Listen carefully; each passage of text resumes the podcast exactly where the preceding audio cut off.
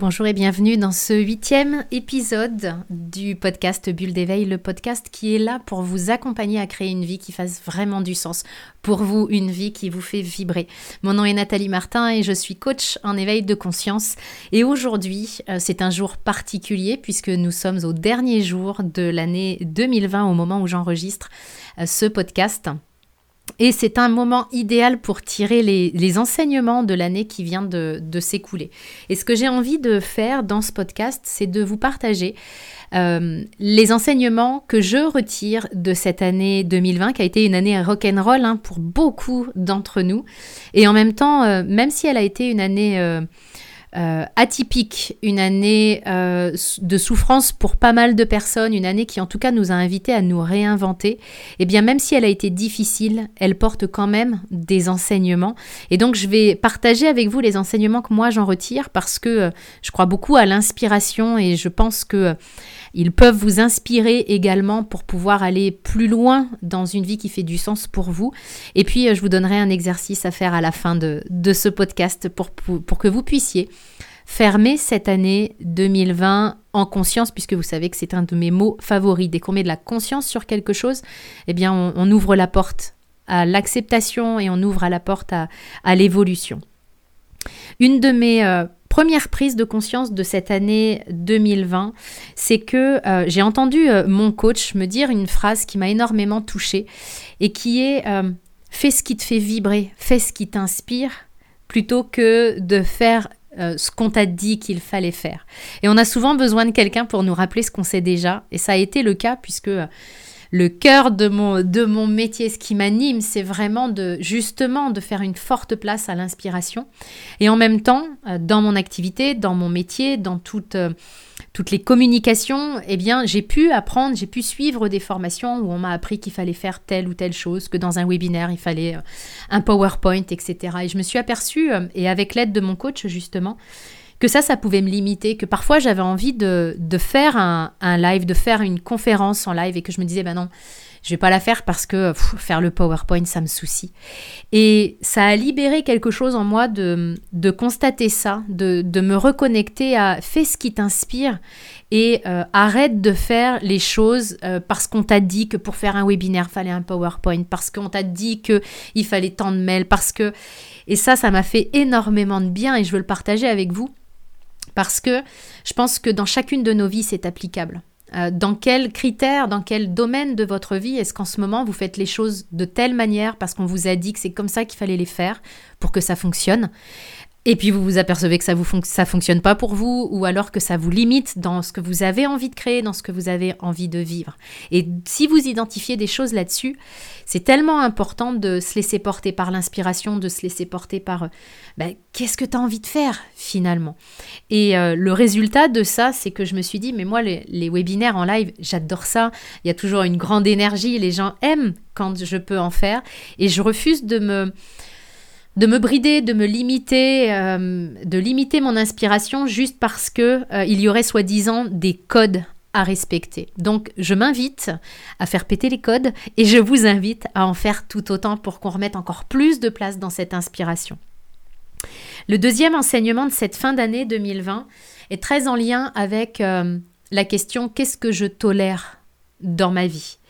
Parce que très clairement, ce que j'expérimente, est très en lien avec ce que je tolère. Et puis j'ai eu un exemple très concret de ça avec une des membres de mon équipe.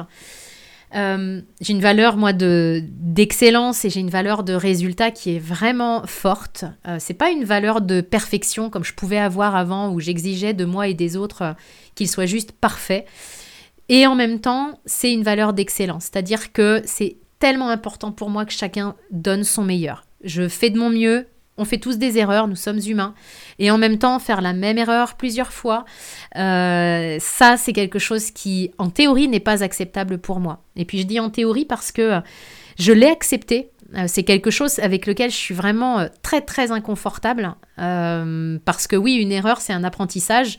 Mais faire plusieurs fois euh, la même erreur, c'est que l'apprentissage n'a pas été retenu et que là, vraiment, il y a un partage de valeur sur l'excellence qui se fait pas. Et donc, plusieurs fois cette année, j'ai été confrontée à une difficulté avec une membre de mon équipe.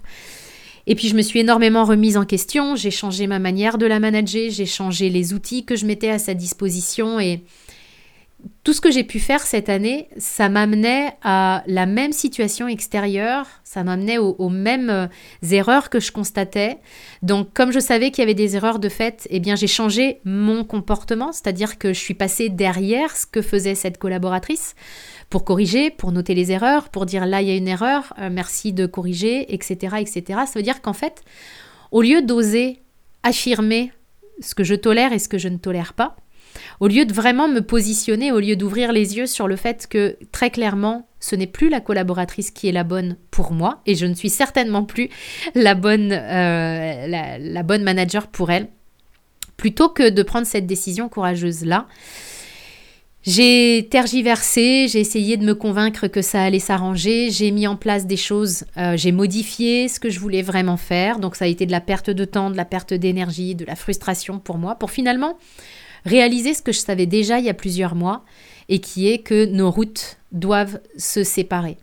Et ça, ça me parle de le partager avec vous parce que euh, dans chacune de nos vies, parfois, on supporte des choses qui sont dans la colonne inacceptables pourtant pour nous. Et comme on oublie que c'est inacceptable pour nous, mais on l'accepte, on le tolère, ça nous mange de l'énergie, ça nous, ça nous occasionne des émotions qui sont vraiment pas justes et finalement qui sont justes pour personne, parce que même ma collaboratrice, bah, je mesure aujourd'hui que ça doit être stressant, ça doit être compliqué d'être dans un travail où finalement on a l'impression qu'on n'est pas à la hauteur de ce qui nous est demandé. Et c'est vraiment le, la définition de est-ce que je continue à tolérer ça plus, plus longtemps? Ou pas. Qu'est-ce que je tolère dans mon travail? Qu'est-ce que je tolère dans mon entreprise? Qu'est-ce que je tolère dans ma vie de couple? Qu'est-ce que je tolère avec mes amis? C'est une question qui est euh, fondamentale pour moi, qu'on perd de vue parfois, mais qui pourtant est importante parce qu'elle permet de définir où est clairement la limite. Et à nous de jouer ensuite pour faire en sorte que ce que je ne suis pas prête à tolérer, eh bien, je le change.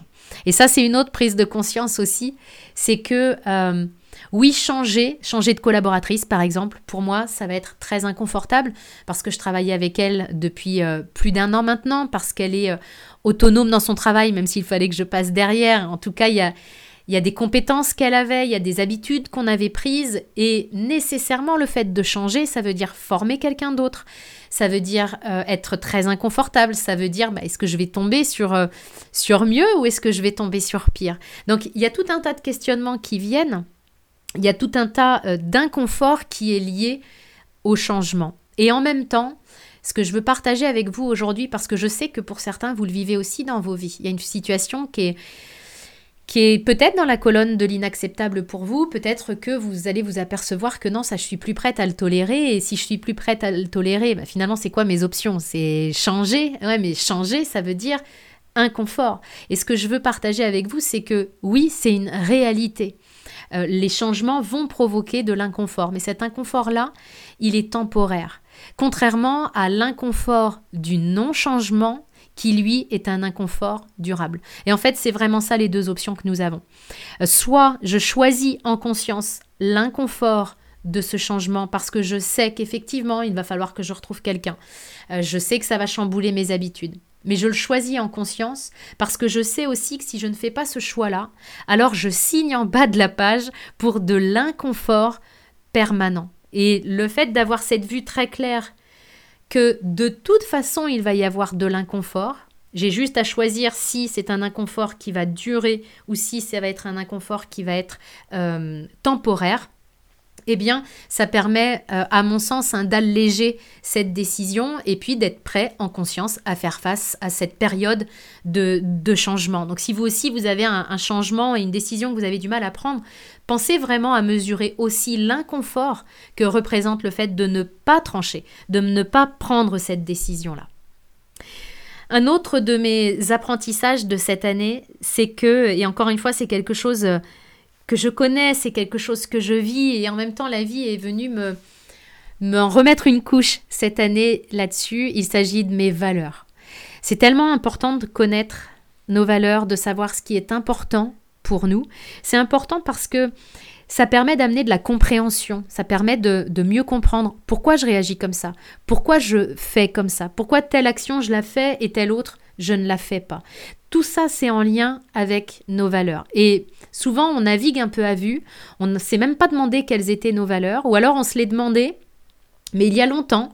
Et puis aujourd'hui, peut-être qu'elles ont bougé, peut-être qu'elles ont à bouger pour pouvoir me permettre d'aller au niveau supérieur. Et, euh, c'est vraiment intéressant de se réinterroger à nouveau sur quelles sont mes valeurs parce que sinon je navigue à vue j'ai pas de boussole j'ai pas de compréhension je peux avoir du mal à, me comprendre moi et c'est ça que je veux vous inviter à faire aussi c'est vraiment à vous reconnecter avec vos valeurs avec cette question toute simple de qu'est-ce qui est vraiment vraiment important pour moi et puis, euh, si vous connaissez les valeurs, ce sera un rappel. Si vous les découvrez, je veux vous, vous le partager aussi avec vous. C'est votre vie qui parle de vos valeurs. C'est pas, euh, oh ouais, j'ai une valeur de liberté très très forte. Ok, mais est-ce que ma vie parle de la liberté? Si c'est pas le cas, si par exemple je suis salarié, je suis marié, je fais en sorte d'être verrouillé dans des choses, dans une chose ou dans une autre, je reste dans des amitiés très très longtemps même si elles ne me comblent pas, ça veut dire que clairement c'est pas la liberté ma valeur numéro un. Et ça fait pas de moi une mauvaise personne pour autant. Et c'est important de bien comprendre que c'est votre vie qui parle de vos valeurs. Vos valeurs ne sont pas intellectuelles. Et peut-être que si j'ai en tête ce mot liberté, c'est peut-être que je manque de liberté en ce moment. C'est peut-être que j'ai un besoin de liberté. Mais un besoin, c'est pas une valeur. Ok, je referai un podcast là-dessus parce que c'est une thématique qui revient souvent. C'est des questions qui reviennent souvent. Mais en tout cas, si je veux résumer mon apprentissage de cette année, eh bien, c'est que à tout moment, c'est important d'être connecté à nos valeurs, de savoir ce qui est important pour nous, parce que ça permet vraiment de donner du sens à notre vie et encore une fois, ça permet d'avoir de la compréhension envers nous. Une autre prise de conscience, un autre apprentissage, c'est que, euh, et encore une fois, c'est mon coach du moment qui m'a qui m'a transmis ça, c'est que ce qui t'a permis d'arriver jusqu'ici est justement ce qui t'empêchera d'aller plus loin.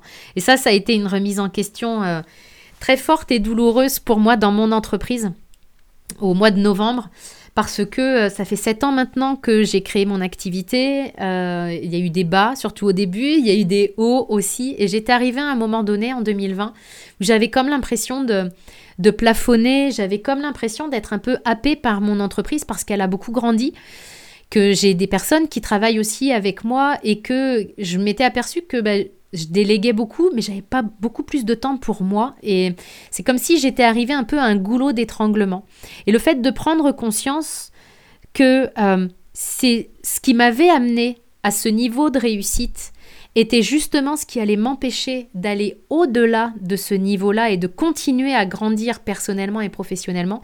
Ça a été hyper déstabilisant parce que je me suis dit, ah, il va falloir que je remette en question tout ça, il va falloir que j'apprenne des choses nouvelles. Puis quand je dis il va falloir, c'est surtout moi qui me suis pas donné le choix en fait. J'ai envie encore de continuer à grandir davantage. Ça a été très déstabilisant parce que ça a été une remise en question de tout ça. Et en même temps, je mesure aujourd'hui, quelques semaines après cet apprentissage-là de 2020, je mesure combien c'était puissant. Et c'est quelque chose que je veux partager avec vous parce que je pense que vous pouvez l'appliquer aussi. Simplement de, de se dire que ma manière de fonctionner, ou en tout cas ce que j'ai mis en place aujourd'hui dans ma vie, est justement ce qui m'empêchera d'aller au niveau supérieur. Alors quel est votre niveau supérieur? Moi j'en sais rien, je le connais pas, mais vous par contre, je suis sûre que vous avez votre petite idée là-dessus.